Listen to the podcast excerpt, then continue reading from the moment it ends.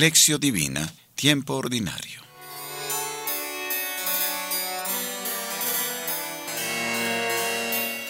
Oración inicial.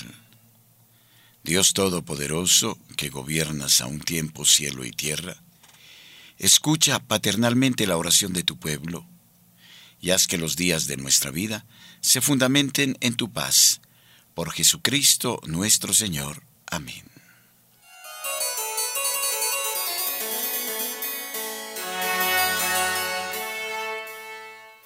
Lección Lectura del Santo Evangelio según San Marcos, capítulo tercero, versículos 7 al 12.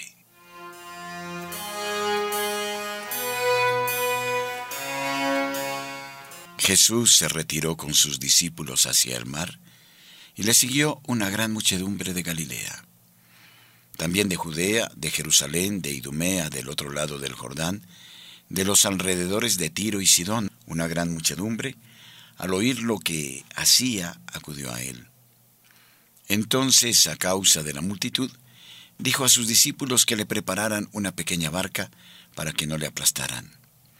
Pues curó a muchos, de suerte que cuantos padecían dolencias se le echaban encima para tocarle. Y los espíritus inmundos, al verle, se arrojaban a sus pies y gritaban, Tú eres el Hijo de Dios. Pero él les mandaba enérgicamente, que no le descubrieran. Palabra del Señor. Gloria a ti, Señor Jesús.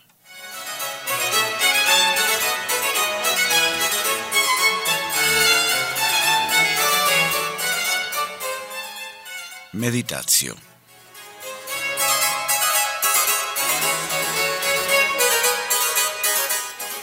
La conclusión a la que se llega al final de estos cinco conflictos es que la buena nueva de Dios, tal y como era anunciada por Jesús, decía exactamente lo contrario de la enseñanza de las autoridades religiosas de la época.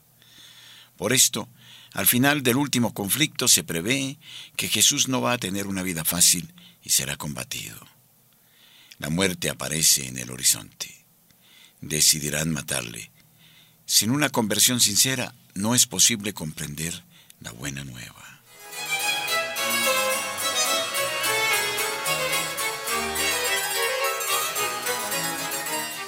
Un resumen de la acción evangelizadora de Jesús.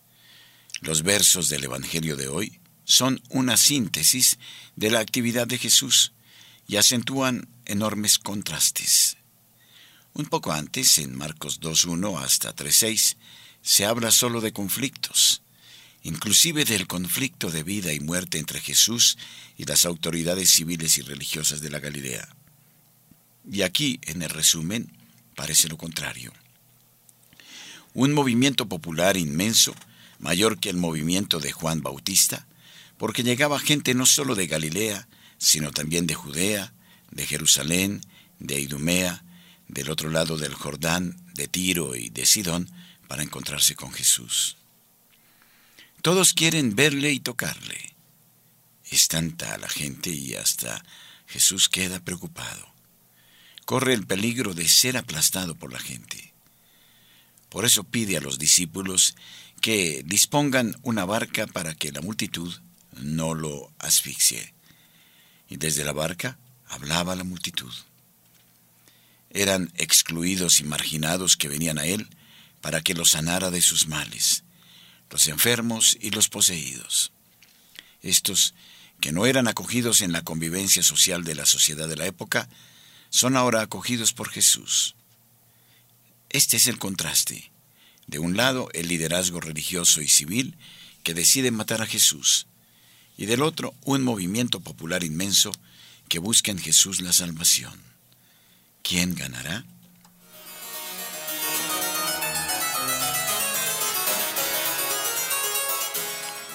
La insistencia de Marcos en la expulsión de los demonios es muy grande. El primer milagro de Jesús es la expulsión de un demonio. El primer impacto que Jesús causa en la gente es a causa de la expulsión de los demonios. Una de las principales causas del enfrentamiento de Jesús con los escribas es la expulsión de los demonios. El primer poder que los apóstoles van a recibir cuando sean enviados en misiones, el poder de expulsar los demonios. La primera señal que acompaña el anuncio de la resurrección es la expulsión de los demonios. ¿Qué significa expulsar los demonios en el Evangelio de Marcos?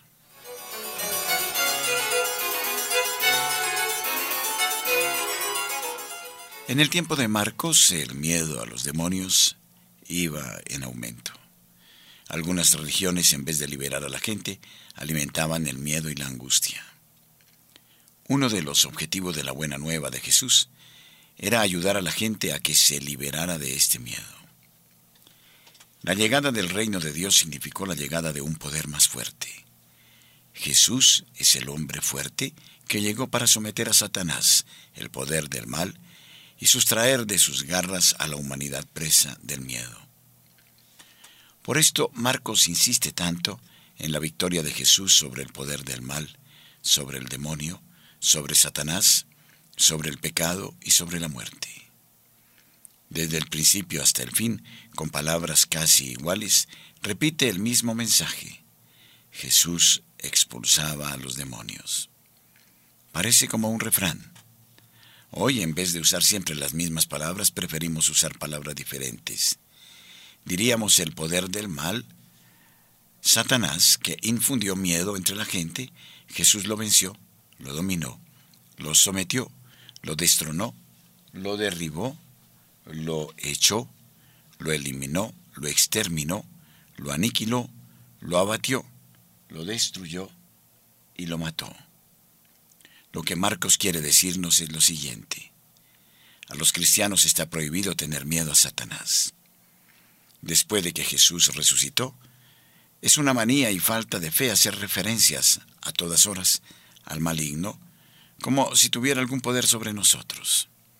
Insistir en el peligro de los demonios para llamar a la gente a que vaya a las iglesias es desconocer la buena nueva del reino. Es falta de fe en la resurrección de Jesús.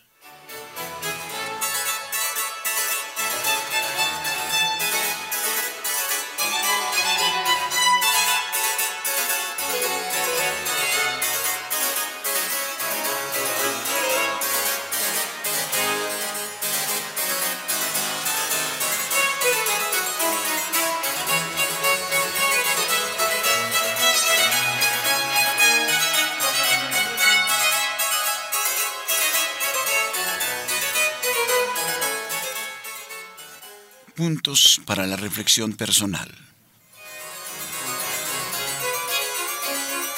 ¿Cómo vives tu fe en la resurrección de Jesús? ¿Te ayuda a vencer el miedo?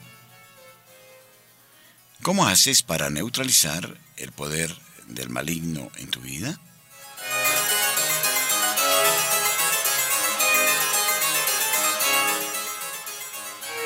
Oración conclusiva. En ti gocen y se alegren todos los que te buscan. Digan sin cesar, grande es Yahvé, los que ansían tu victoria.